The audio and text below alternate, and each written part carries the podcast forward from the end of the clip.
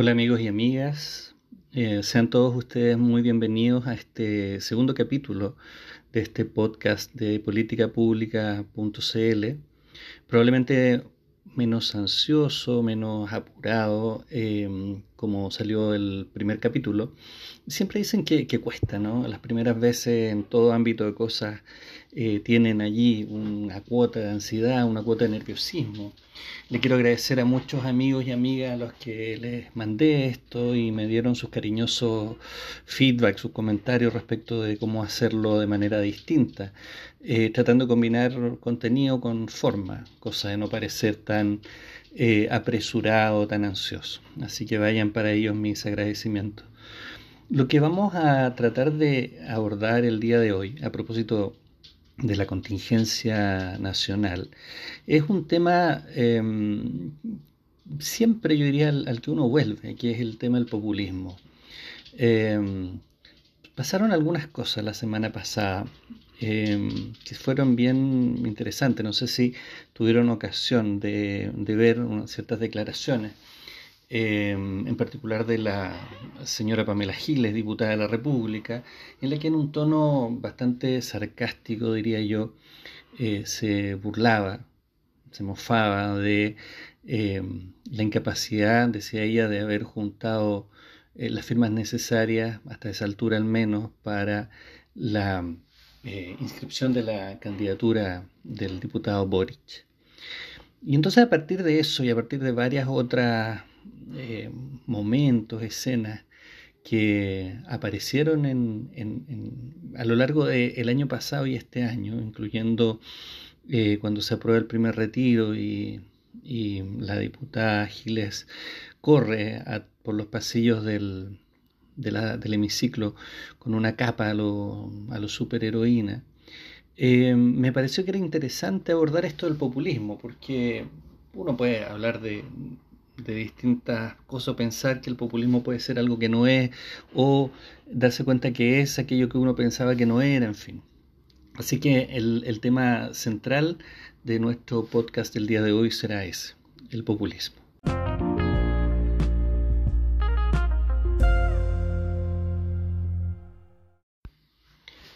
El populismo tiene una historia larga en todo el mundo.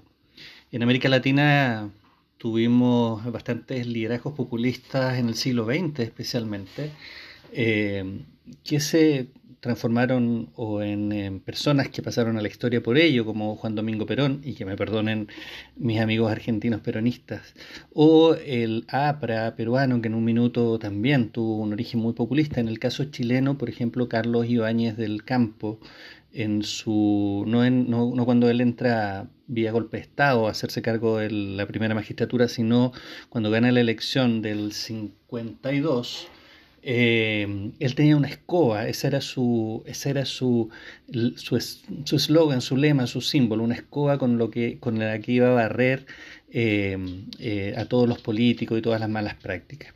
Entonces hay bastantes ejemplos los que uno puede echar mano en la historia respecto al populismo.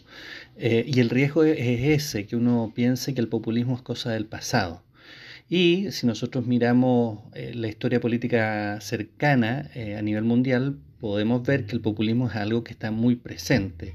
Donald Trump llega a la presidencia de Estados Unidos con un discurso muy populista, lo mismo que Bolsonaro, lo mismo que eh, varios otros eh, líderes en, América Latina. Entonces, ¿qué es el populismo? Esto que pareciera ser bastante difícil de definir. Empecemos entonces con una definición que me parece a mí bastante útil. Es de un autor que se llama Peter Wills. Él dice que el populismo es todo credo y movimiento basado en la siguiente premisa principal. Ojo con esto, hay una premisa. La virtud, la virtud reside en el pueblo auténtico que constituye la mayoría aplastante y en sus tradiciones colectivas. Fíjense, el autor nos dice que hay una virtud y esa virtud está en el pueblo. Acá, en ese concepto está, a mi juicio, eh, el elemento esencial. Eh, de cualquier populismo, como etimológicamente populismo viene de populus, no de pueblo. Es decir, el, el populismo, el pueblo, cual, quien sabe qué es eso del pueblo, también es otro concepto bien elusivo, bien difícil de atrapar. El pueblo es asumido casi como mítico, tiene, tiene eh, elementos emotivos. Eh, por lo tanto, todas las apelaciones que hacen los líderes populistas y los seguidores del populismo es en aras de esto que viene a llamarse pueblo. Y ese pueblo, por lo tanto, refleja la bondad, refleja las virtudes, ya lo, ya lo dijimos. Todo lo que no sea pueblo, por lo tanto, y en esto tiene una visión bastante maniqueísta, ¿no? El maniqueísmo tiene que ver con esto diferenciar los eh, buenos y malos, ¿no? Los buenos son los del pueblo, los malos son los no pueblos. ¿Y quiénes son los no pueblos? Eh, estos que deben ser expulsados, que deben ser condenados, que deben ser denunciados, porque encarnan todos los males. El no pueblo encarna todos los males. ¿Y quiénes pueden ser los no pueblos? También, si es difícil eh, definir lo que es pueblo, tan difícil como eso es definir lo que no es pueblo. Y por lo tanto, a partir de esto, de esa definición, nosotros podemos empezar a mirar de qué modo eh, esto se empieza a expresar en nuestra contingencia actual, en la política chilena. Y de eso vamos a darle una vuelta.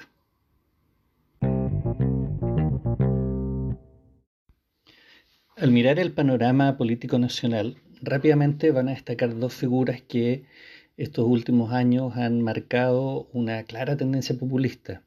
La primera de ellas es la ya mencionada diputada Pamela Giles. El segundo es eh, José Antonio Cast, eh, otro era candidato presidencial. Se trata de dos figuras que desde distintas proximidades ideológicas, si se quiere, se comportan igualmente populistas. ¿Y, por qué? Porque cumplen los rasgos de la definición que decíamos. en primer lugar, eh, ambos eh, tratan de identificar a los buenos, y esos buenos, para, en un caso, son los nietitos, eh, así le llama a sus seguidores y partidarios la señora Giles, que no es otra cosa que el pueblo, ¿no? El pueblo son sus nietitos, con una acción muy personalista, que es algo también característico del populismo. Y en el caso del señor Cast, lo que ahí llama poderosamente la atención es que él hace un llamado a la mayoría silenciosa. Eh, y ese llamado a la mayoría silenciosa, que no es otra cosa que el pueblo, eh, es en contra de los grupos ideológicos, dice él en su sitio web. Eh, grupos ideológicos que le ponen freno a esa mayoría silenciosa.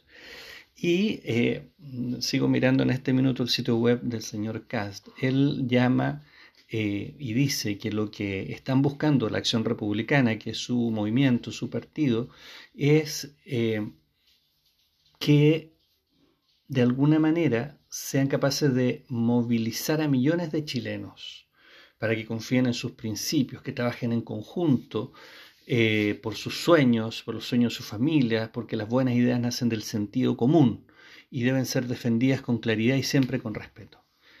Fíjense, buenas ideas que nacen del sentido común.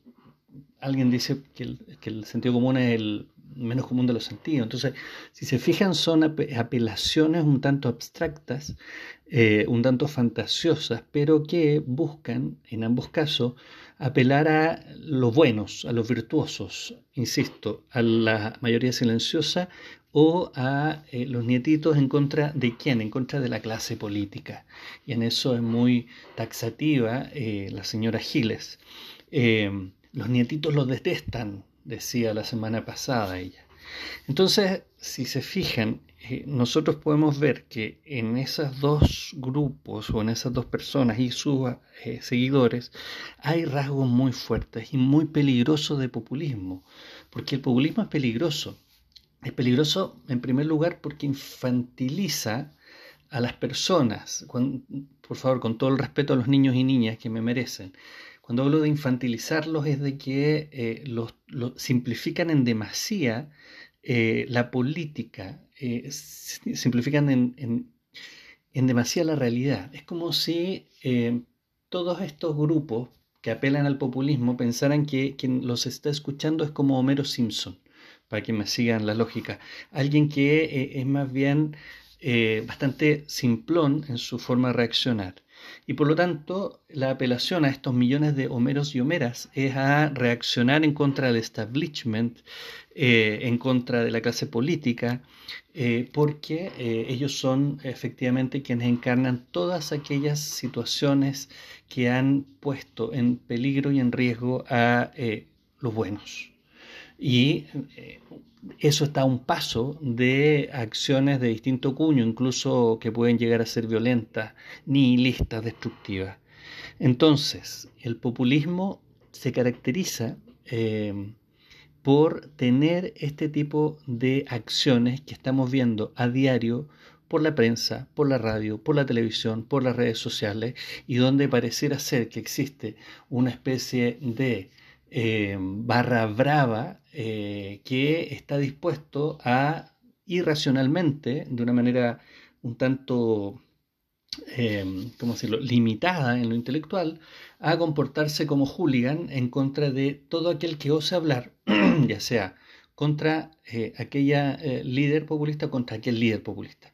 Si hablan en sentido contrario, esa claque, esa barra brava, opera y actúa como piquete en contra de aquel que profiere eh, hablar de esa manera. Y esa acción como piquete es a través de las redes sociales esencialmente, por lo menos hasta ahora.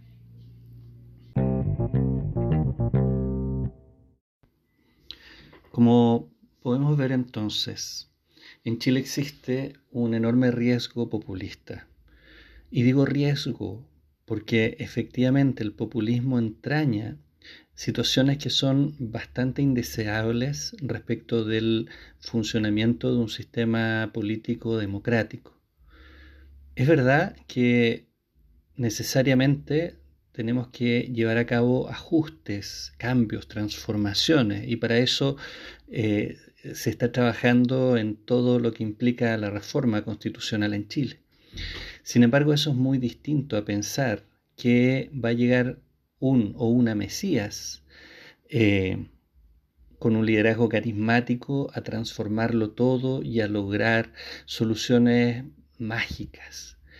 Eso es lo que entraña eh, el populismo, pensar que en esta simplificación de la realidad y en esta consideración eh, de, inteligencia bastante limitada de los seguidores, van a creer que efectivamente pueden aparecer este tipo de soluciones casi de realismo mágico, para seguir eh, algo tan característico de América Latina. Allí entonces es que, eh, desde mi punto de vista, tenemos que estar muy alertas. Una cosa es buscar las transformaciones y otra cosa es caer en estas tentaciones que son enormemente eh, indeseables para la prosperidad de cualquier nación. Hay que ser crítico, pero también hay que ser constructivo y hay que argumentar eh, de manera inteligente, de manera muy profunda y no con eh, simplemente con eslogan o con llamado a, eh, a las barras bravas. Soy Tito Flores Cáceres en este podcast de políticapública.cl. Este fue nuestro segundo capítulo y eh, los esperamos en el siguiente. Un abrazo a todos y a todas.